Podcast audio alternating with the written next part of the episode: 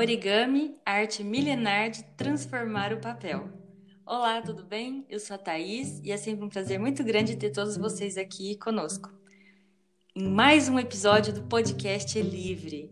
E no episódio de hoje, que está incrível, eu conto com a parceria do professor Maxwell. Olá, Max, seja muito bem-vindo. Olá, Thaís. Olá, pessoal. Muito obrigado e é um prazer estar aqui novamente com vocês.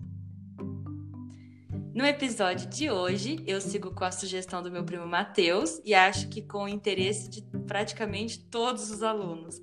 É, falando sobre esse assunto tão interessante que aguça a curiosidade de tanta gente, não é mesmo? Bom, mas como eu sou do português, eu vou logo mencionando que a palavra origami vem do japonês e é formada pelo verbo dobrar mais o substantivo papel.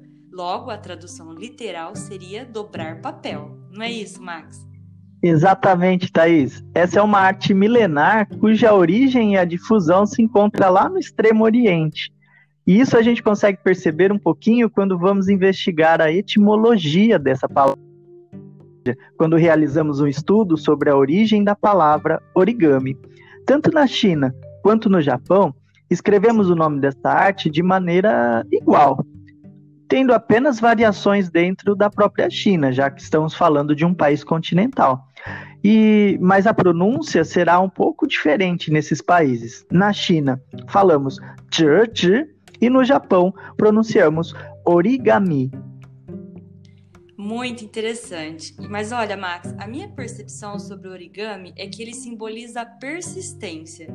Acho que se eu tivesse que escolher uma palavra para representá-lo, seria essa: persistência porque eu sempre fui fascinada por origami, mas como toda criança, né? Nas primeiras tentativas frustrantes, eu desistia fácil. Eu chegava até a pensar que era incapaz, uma incompetente total de fazer qualquer dobra de origami. Eu entendo, Thaís. Esta, aliás, é uma percepção uma sensação muito comum entre os ocidentais.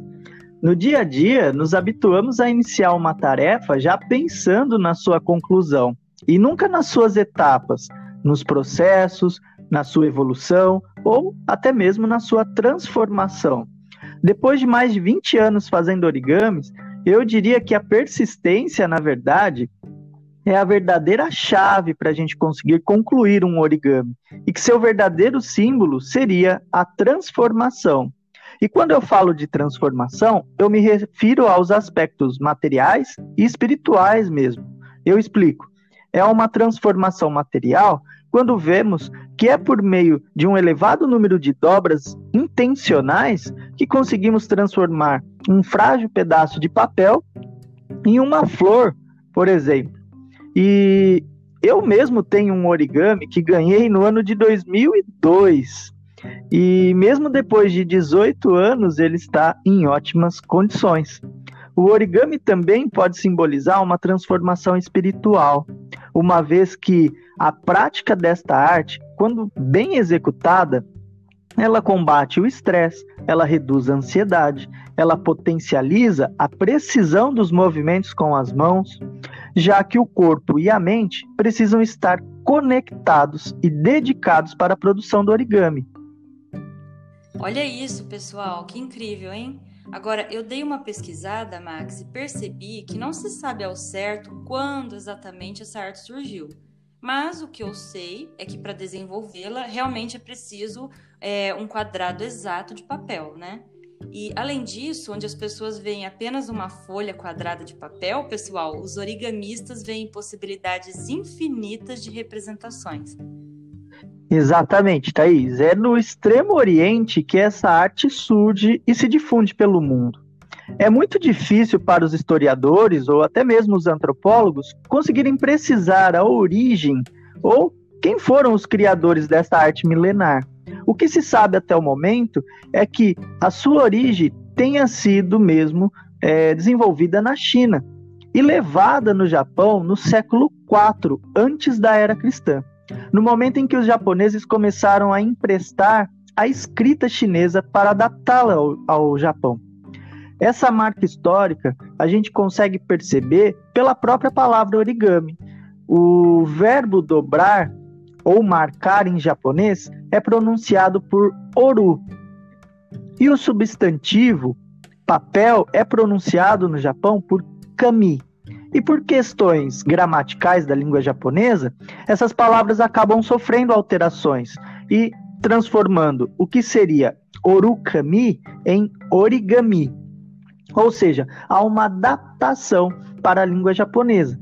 No Japão, o origami se difundiu muito durante o período shogunato, que são aqueles períodos em que vemos nos filmes com samurais e geishas.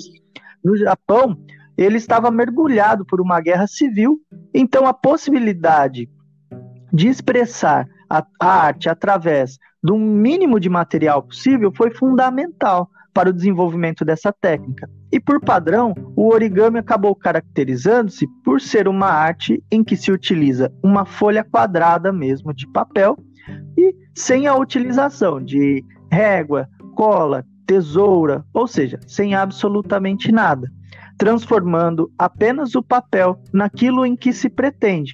Podemos transformar como animais, plantas, objetos, placas, números ou até mesmo brinquedos, ou seja, tudo mesmo.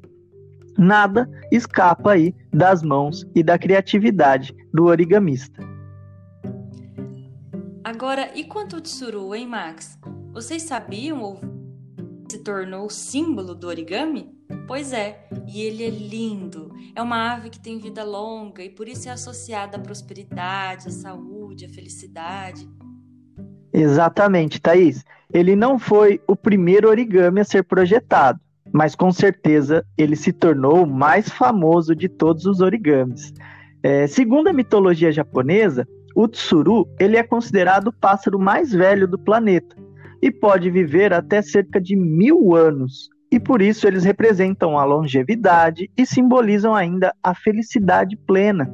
No folclore japonês, o tsuru também simboliza o amor conjugal e a fidelidade. Isso porque, depois que um casal de Grou se une, só a morte os separa. Por conta desses fatores, acredita-se que se forem dobrados mil origamis de tsuru com a mente dedicada para a necessidade a que se precisa ou seu desejo, fatalmente irá ser realizado. A lenda foi reforçada a partir de uma das mais belas histórias de esperança e luta pela vida. No dia 6 de agosto de 1945, os Estados Unidos soltaram uma bomba nuclear na cidade de Hiroshima. Poucos quilômetros do local onde a bomba caiu, uma menina chamada Sadako Sasaki sobreviveu a essa explosão, mas contraiu leucemia, que é um câncer no sangue, e que foi devido à radiação nuclear. No hospital, ela começou a fazer os origamis é, mentalizando a sua recuperação. Mas ela só conseguiu ter força para fazer mesmo foi 964 tsurus. E no dia 25 de outubro, ela veio falecer. Os seus colegas de classe completaram os tsurus que estavam faltando a tempo do seu enterro. E a notícia do esforço de Sasaki espalhou-se por todo o Japão e reforçou ainda mais o símbolo do origami pelo mundo. Outra curiosidade interessante é que os mouros, que são os povos que habitavam, eram os povos que habitavam o Marrocos e a região da Argélia, invadiram a Península Ibérica durante a Idade Média, eles já conheciam a produção do papel e eram exímios dobradores de papel. Assim, eles influenciaram fortemente a cultura espanhola com essa técnica. No entanto, os mouros faziam apenas figuras geométricas, porque a religião muçulmana não permitia que os animais fossem representados em formato de dobradura. Bem, mas de qualquer modo, essa arte fascinou tanto o filósofo Miguel de Unamuno que em 1889 ele conheceu essa arte feita pelos japoneses e passou a promover a papiroflexia, que é uma palavra espanhola para designar a arte de dobrar o papel. Exatamente, Thaís. Com o avançar dos encontros e desencontros da história da humanidade, os espanhóis influenciaram muitos locais pela Ásia, como por exemplo a atual República das Filipinas, que é um país católico onde se encontram pessoas com nomes, por exemplo, como José, Fernando, Glória, Maria, né, entre outros, e que também sofreram influências, como no caso do origami. que com o tempo foi encontrando fôlego em técnicas similares de outros povos e desenvolvendo novas vertentes, como as que chamamos de kusadamas, que são origamis em formatos de bolas, os kirigamis, que são também conhecidos por origami 3D, aerogamis, que são origamis só dedicados a formatos de aviões, os modulares, que são é, aqueles em que é possível fazer movimentos, e os paper toys, mais recentemente, que são os brinquedos, entre muitos outros. No Brasil, essa arte foi trazida pelos imigrantes japoneses e na Argentina foi levada pelos colonizadores espanhóis. É, porque a nossa relação com os povos orientais ela é muito antiga e também muito conturbada, né? Em 1808, por exemplo, o príncipe regente Dom João mandou vir da China 300 é, agricultores para plantarem chá no recém-criado Jardim Botânico. A desconfiança de que estavam escondendo as técnicas de plantio resultou em inúmeros debates políticos sobre a presença ou a ameaça de orientais no país, também chamado de a questão amarela. E foi principalmente no período aí de Joaquim Nabuco. Apenas se chegou a algum consenso sobre, sobre a presença ou a ameaça de orientais foi na década de 60, quando se firmaram as relações com o Japão. E aí o Brasil recebe muita influência oriental.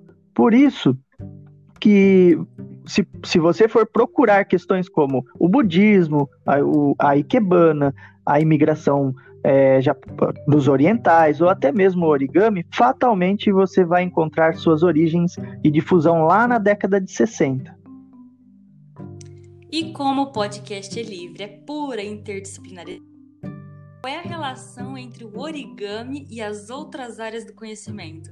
Vocês já se perguntaram isso? Nossa, eu garanto a vocês que daria um novo podcast, pessoal o quanto de história, de geografia, de etimologia, de mitologia, de filosofia não estiveram presentes em nossa conversa. E ainda posso dizer a vocês que nem a matemática, a engenharia e a modelagem 3D de softwares de computador escapam dessa conversa. Mas aí fica mesmo para as próximas conversas. Muito bom, Max. Foi um prazer enorme ter você aqui hoje. Adorei. E eu espero que vocês, ouvintes, também tenham gostado. Um abraço a todos e até o próximo podcast. Eu também agradeço a Thaís, agradeço a todos pela oportunidade e nos vemos nos próximos podcasts.